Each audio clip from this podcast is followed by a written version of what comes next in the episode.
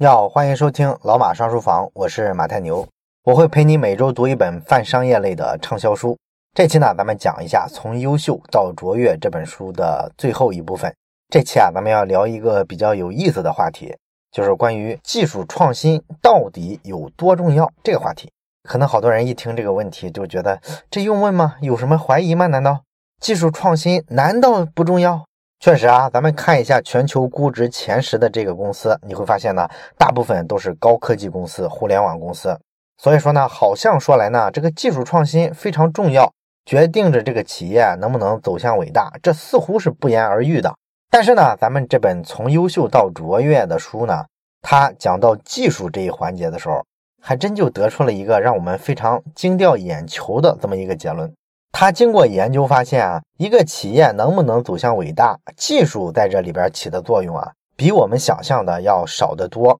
虽然不能完全说技术一点都不重要，但至少呢，它绝没有你想的那么重要啊。这个认知可能跟之前是很不一样的啊。那么我会从下面三个方面来讲这件事儿。第一个方面啊，我先讲一下技术领先这件事儿呢，它呢其实不能决定你在竞争中有没有领先的位置。那我们呢都有个认知啊，都会以为这个世界上最知名的这些科技公司啊，之所以说大家在各自的领域里啊比较领先，就是因为呢他们有这个巨大的技术优势，对手呢根本就追不上。比方说这个谷歌吧，它是世界上最大的搜索引擎，所以呢咱们都会认为呢，谷歌跟百度相比的话，那技术上应该是有压倒性的优势的，它应该搜索的更准确，速度更快，所以才会产生这么一个竞争格局。那很多人呢都是这么想的。然后呢，像这个抖音吧，它为什么让整个腾讯系啊非常紧张啊，紧张的上蹿下跳呢？非要去弄一个微视，基本上都是去抄袭抖音，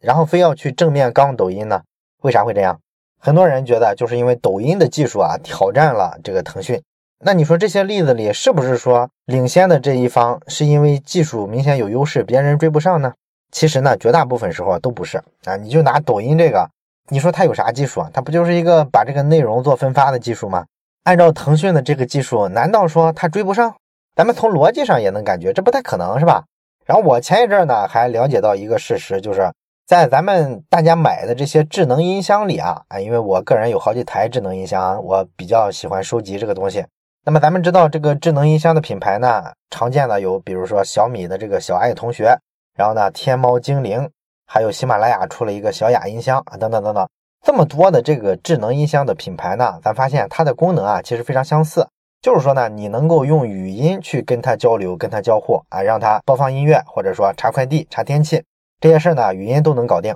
那么语音交互的技术呢，咱们都知道，这个领域最领先的是科大讯飞这家公司啊，这也是一家特别著名的独角兽企业。那你说在这个技术上，科大讯飞是不是领先它的竞争对手很多很多呢？所以才导致它这么厉害呢？其实也没有，为什么没有呢？啊，从我上面说的这几种智能音箱的这个语音交互的这个方案提供商就能看出来，大家不是都用的科大讯飞啊。你比方说喜马拉雅的这个小雅音箱，它用的就是猎豹的解决方案啊，猎豹移动、富生那家公司啊。所以说呢，这个事儿就很有意思，是吧？你一个做安全软件的公司，居然呢也能成为一个语音识别的这个方案的提供商。而且呢，从我用的感觉来说，它识别的这个效率啊、准确率啊，其实没有感觉出跟科大讯飞有明显的差别。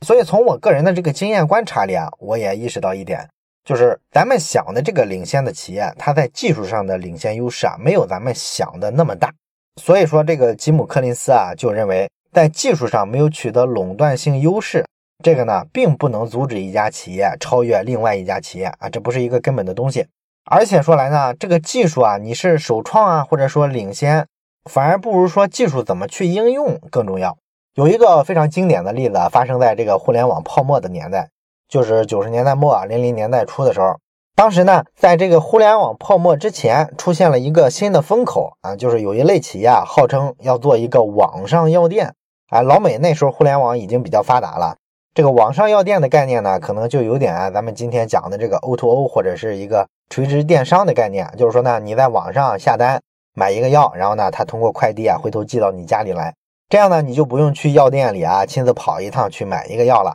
啊，所以你可以把它简单的理解成是一个医药版的淘宝。那么第一批的这个网上药店企业啊，在一九九九年的七月份，在美国的这个股票市场啊就挂牌上市了。那上市之后啊，据说啊，当时开盘的时候啊，几十秒的时间之内，它这个股价就迅速被抬高了三倍之多。你可以看出来，市场上对这种所谓的新模式有多么认可。所以说，这个公司啊，瞬间这个股票的市值啊，就到了几十亿美金啊，那可是二十年前的市值啊。当时上市的那家网上药店呢，它实际上网店上线的时间啊只有八个月，八个月就上市，而且达到几十亿美金，这个比咱们后来说的这个两年半上市的拼多多还要牛，是吧？那所谓的这种网上药店的模式被热炒之后，大家都认为呢，这个新技术啊必将颠覆传统行业，尤其是那些啊在路边开店做连锁药店的这些企业，其中有一家企业被冲击的最厉害，叫做沃尔格林。当时各种媒体啊、舆论啊都认为这个沃尔格林完了。啊，人家用新技术、新模式，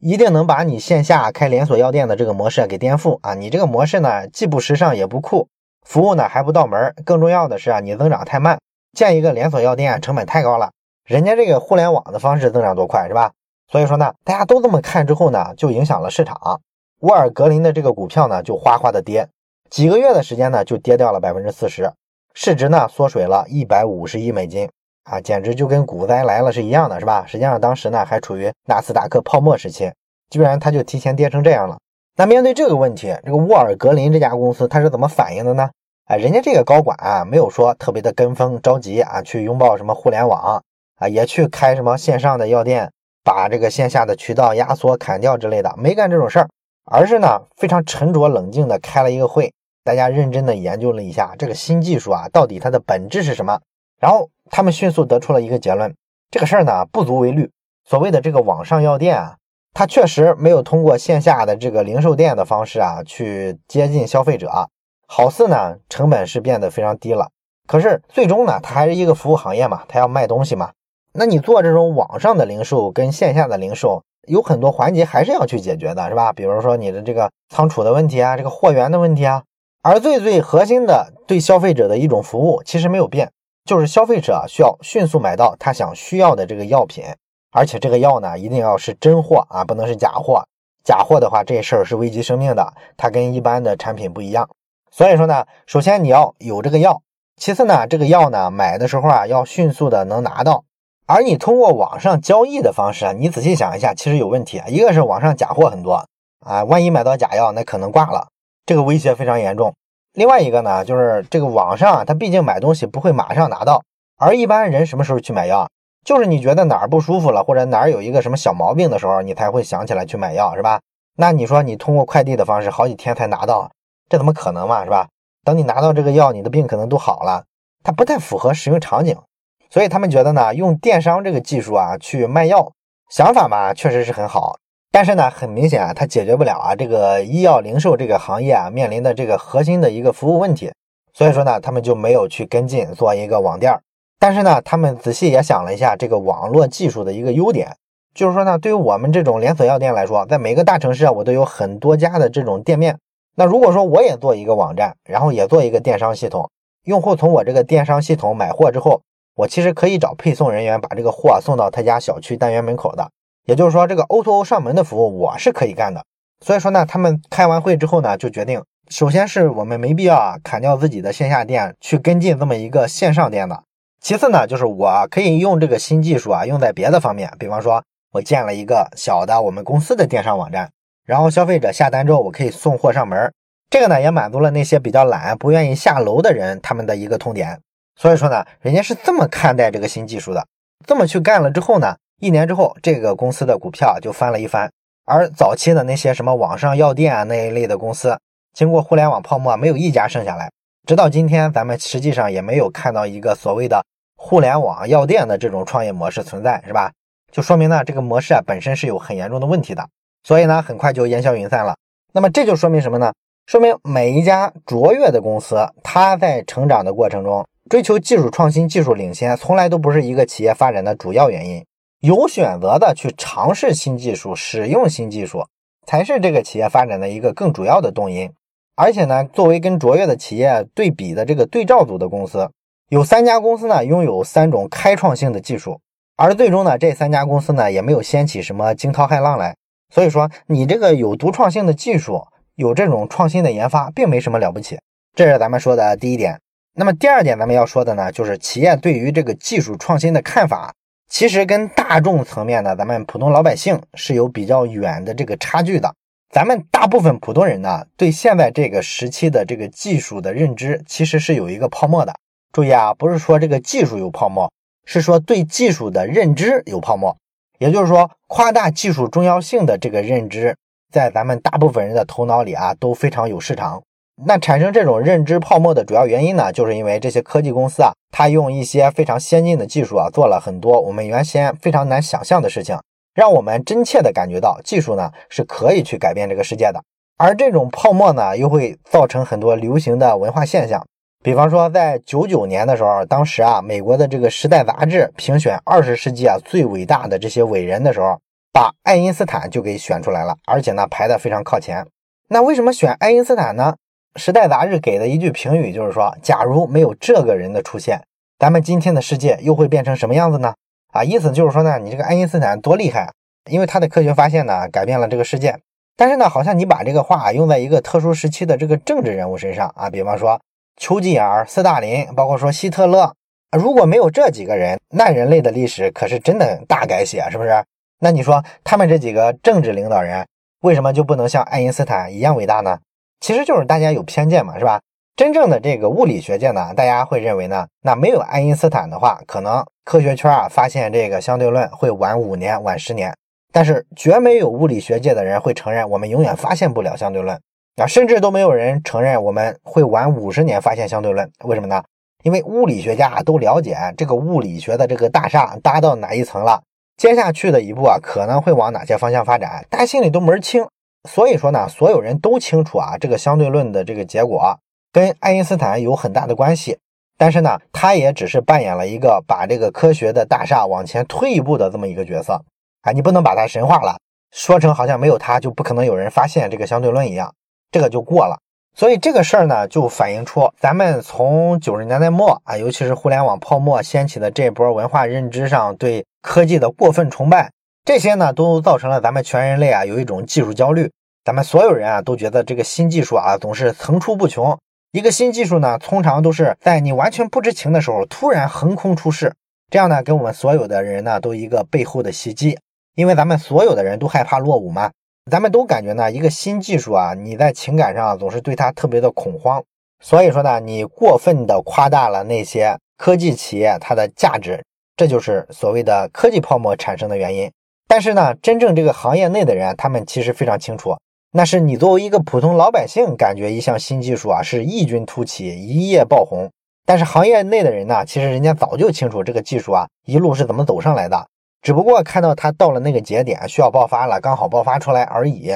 所以说呢，如果你去问某个领域的这个做技术的一家企业，你说你们现在正在做的这个方向会不会突然出来一个更新的技术啊，完全颠覆了你们现在这个，一下子超越了你们呢？大部分的企业呢，可能都会觉得这不太可能。这倒不是说他们狂妄自大，而是说呢，一个技术路线啊，它其实链条非常长，从这个基础的理论研究到后面的应用的技术的发展。那只要在这个圈子里的人，实际上呢，他们都需要去关注这些东西。所以你说有什么新的动向啊，什么新的技术方向啊，人家其实心里都是清楚的，不太可能说一个他们完全没有关注到的技术突然就跳出来。这个只在大众里面才出现，因为大众啊只关心那些已经成型的技术，对于新的趋势啊、新的变化，它并不敏感。所以说，等一个新技术已经长得非常大的时候，大众才恍然发现，哎呦，还有这么一个技术。所以你才觉得它是一夜之间爆红的，但实际上真实的情况并不是这样。所以说呢，这就可以做出一个推论来，是什么呢？就是行业里面的老大、老二、老三，其实这个技术呢应该是差不多的。大家的这个信息啊，其实应该是没有什么太多的信息不对称的。所以说呢，你像那些顶尖的科技公司，他们每一家呢技术都很强，那有一家呢可能比其他的在某一方面领先，但是这个领先呢也往往是非常有限的。给他一定的时间，一般来说都能赶上。另外呢，我听之前啊咱们讲过的这个《浪潮之巅》的作者吴军老师说过，他说呢，这个搜狗啊、三六零他们做的这个搜索技术呢，其实跟百度的搜索技术啊没有什么本质的区别，大家用的这个算法呀、逻辑啊都是很像的。这个在整个世界搜索行业也不是什么秘密。啊，谁都会这些东西。那为什么这个谷歌、百度的搜索就比其他的这个搜索引擎明显要好很多呢？出来的结果就是又准确又快呢？主要原因呢，就是你这个算法它是需要学习的嘛。那算法学习呢，它就需要一些饲料。这个饲料是什么？其实就是数据。谷歌、百度之所以现在结果优化的特别棒，搜出来的东西很容易找到你想要的，而其他搜索引擎呢，明显都差一截儿。主要原因呢，就是它做的时间够长，积累的数据足够大啊，就这个原因，并不是一个技术上明显的他们比别人强一大截儿，没有这个原因。所以说呢，这个行业内的人啊，对技术的看法跟大众对技术的看法是差很远的。那么这是咱们说的第二点。第三点呢，咱们要说的就是技术啊，你得跟这个价值网结合才能发挥出作用。这个呢，来源于吉姆·柯林斯的一个调研，他在调研这个卓越的公司的过程中发现呢。有百分之八十的这类公司的这个高管啊，没有把技术列为公司实现从优秀到卓越的这个跨越必备的五大要素之一。也就是说，他们认为啊，最重要的这五个要素里面是没有技术这个要素的，技术不配排进前五。哇，这个跟咱们想的可完全不一样啊！而这些高管普遍认为，更重要的这些因素排第一位的应该是管理，然后呢是什么商业模式啊，什么这些，这都是些传统的要素。啊，咱们一般会认为这些要素不如技术重要，但实际上呢，并不是。这是个什么意思呢？这个背后的原因呢，就是技术啊，想发挥作用，你不可能只是单点上突破、单点上研发创新的。一个好的技术要想有作用，必须在一张价值网里才能有作用。这价值网是什么东西呢？咱们之前讲创新者的窘境的时候说过，所谓的价值网呢，就是一家公司啊，它能够给多少方创造一些价值。然后把各方呢给它连接起来啊，一个企业呢通常都有一个非常完备的价值网，比方说它得连接上游的供货商啊，给人家提供利润，然后呢生产的工人、管理人员、营销人员啊、经销商、消费者啊等等等等，每一环它都需要去让渡一定的价值，它才能跟人家发生一些联系，发生一些关联，对吧？那么这种关联呢，就把每一家企业置于一个价值网络里面，把好多人呢给它整合起来，形成一个链条。然后去传递价值，这样企业才做一件很大的事儿。那为什么高管们更重视管理啊、商业模式这些东西呢？因为管理、商业模式这些东西啊，背后都是一种连接关系，都是在构建这个价值网。而技术呢，在里边只是一个节点。所以他们认为呢，要把企业经营好，实现一个跨越，那首先应该重视的是管理、商业模式这类的东西，而不是单纯的技术创新。所以说呢，你孤立的去看这个技术创新、技术进步是没有意义的。这方面尤其明显的一个问题就是，二零一八年以来啊，中国人都关心的中国芯片的这个问题啊，大家都操碎了心，是吧？好多人就说呢，我们这个芯片必须实现国产化，不然呢，老美啊还会搞我们啊，老是掐着我们脖子。也有些人呢，痛心疾首，觉得我们这个芯片技术这么多年，怎么就是没有进步，就是突破不了芯片的这种创新，这才叫核心技术啊！什么小米啊、阿里巴巴啊，一些卖东西的公司而已，哗众取宠，这种言论你看都出来了。那你说这个芯片的技术特别难吗？为什么咱们做不出来呢？那么这个事儿呢，其实就跟咱们做不出发动机是一个道理，是吧？技术上难嘛，有一些难度，但是这只是一种小难度，真正大的难度在于这个价值网的构建上。因为中国人实在是聪明人太多了，是吧？而且说呢，如果这个东西啊能挣钱，咱们中国人肯定是一窝蜂就上去了。花多少钱咱们都会上，咱们这个市场上能成长出来什么华为、阿里、腾讯这种级别的公司，我怎么就造不出一个芯片呢？这不可能嘛，是吧？所以这个问题的本质并不是一个芯片技术突破的问题，不是一个单纯的做一个集成电路的问题，而是你怎么去构建起这个巨大价值网的问题。单点突破是解决不了问题的。咱们国家其实之前做过特别多的尝试，比方说九九年的时候启动过这个方舟一号的芯片的研发。也投入过若干亿的这个投资，最后呢不都不了了之了吗？不了了之的一个最重要的原因就是没有相关的所有的这些配套的东西，就是你这个价值网络的其他部分都没有，你就孤零零的在那儿研发一个芯片，那你这个研发失败的概率就太高了，是吧？你是不太可能靠一个单点的技术创新去挑战 IBM、英特尔、高通这些的。这就好比说罗永浩做的那个子弹短信，那好多他的粉丝呢就非常疯狂。觉得那个软件啊会挑战微信啊，因为他在这个语音转文字这个技术上明显比微信好一大截儿。那你说光这个单点的技术突破，你能撼动微信的地位？不可能嘛，是吧？咱们都知道，微信不仅仅是一个工具，它是一个生态系统啊，你所有的人际关系都沉淀在上面。然后这个微信连接了多少社会资源？多少人靠公众号创业？多少人靠小程序发财？这是一个巨无霸的价值网啊！你挑战不了它的价值网，你就不可能撼动它。即便你在这个单点上技术啊比它强再多都没有用。所以说呢，对于中国来说，你这个所谓的自主研发芯片啊，你不能说这个是个伪命题嘛，但至少来说是一个没必要特别去强求的事情。纵使你爱国热情再高，你也不能去干这个违背规律的事儿嘛，是吧？了解芯片的这个制造流程的都知道这事儿啊有多复杂多困难。你想完全实现国产化，不被美国捏脖子。那你就需要绕开所有的这些高通、英特尔他们的这个专利，全部重新发明一套东西。那这里边你想造芯片，你要用的那些软件啊，各种各样的操作系统、操作平台、各种工具，全都要重新做。做出这个芯片来之后呢，下游的什么封装啊、测试之类的这种环节，也要全部找自己的厂家做。成了一个终端产品之后呢，再亲自在中国市场的这个企业里面找买家，完了把规模做起来，把成本压下来。再持续的投入研发去改进，你想这个过程它怎么可能靠一个单点突破实现？是不是？你要把人家其他科技公司干过的这个活儿要重新干一遍，你就想想你每个环节都做成，全部堆加起来才叫这个事儿完成，这个概率得有多低，是吧？所以说呢，对于这个技术创新来说啊，你一定要把它放在价值网里去看，不然呢根本就没有任何的意义。这就是为什么企业呢不那么重视技术创新这件事儿，就是因为他们看透了技术创新呢。能改变的东西啊，其实是非常少的。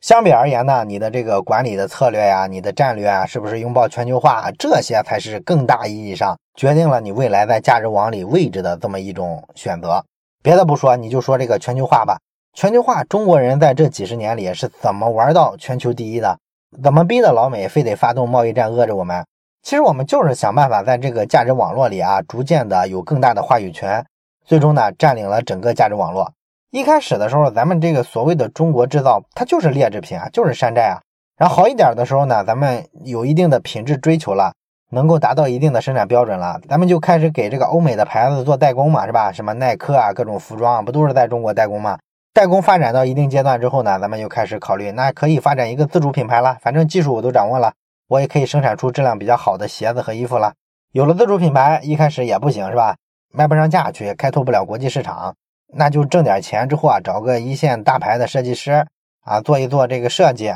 然后找些大牌明星啊，做个代言等等等等，你也能打出去，也能走到国际市场上啊，早晚啊都能占领其他国家的市场。咱们这几十年不都是在这么走吗？是吧？所以中国的这个技术啊，包括说芯片这种事情啊，是一样的。技术创新只是一个节点，这个节点呢，既然很难走，那可以先不走，可以先走别的。比方说，咱们中国是一个巨大的芯片消费市场。这个就导致我们在这张网络里有非常强的话语权，全球有一半多的芯片都出口到中国，这个出口额度比咱们进口石油还多呢。所以这就是我们的话语权。你像美国这种，他能去打中兴啊，能够能够用点穴的方法，重点的去给你敲山震虎，告诉你啊，我能掐住你。但是他能大规模的直接把芯片全砍了，就是坚决不允许进口到芯片，能吗？当然不可能了，是吧？这里边全球的这个价值网络啊，有这么大一部分都落在中国，他要全把这个砍了，其实他美国人也得不到什么利益，他就等于说亲自推翻了自己已经建成的一张全球的网络，这是不可能的，没有人会干这个事儿。所以为什么说这个芯片的事情啊，贸易战的事情啊，老是被高估了呢？就是因为大家看到的都是这个点，看到了我们在这个点上技术不如人，所以任何人的这个直觉的反应都是，那我们要在这个点上补强。我们要能够自主创新，能够打得美国人也疼，不需要依赖他们。实际上，从经济的角度呢，这明显是不划算的，没有必要干这个事儿。别人比你强的地方，你不必强行的去替代他，你只要去找到你在这个价值网里啊独特的那些节点，把它做到对方也依赖你，那就行了嘛，是吧？所以这是咱们从技术这件事儿往外做的一些延伸。到这里呢，这期咱们就讲完了。从优秀到卓越这本书呢，总的来说吧，比较直观的给了我们一个印象啊，告诉我们一家企业怎么从小做到大，然后突破天花板，通向伟大的道路。这个过程里面呢，需要注意的东西非常非常多，有很多呢都是反常识的，跟我们听到的一些流行的看法完全是不一样的。这些不一样的结论呢，值得每一位创业者以及说在职场上想走自己路的这些人认真的去聆听。好了，关于这本书呢，咱们就讲到这儿。感谢你的收听，我是马太牛，这里是老马上书房，咱们下本书再见。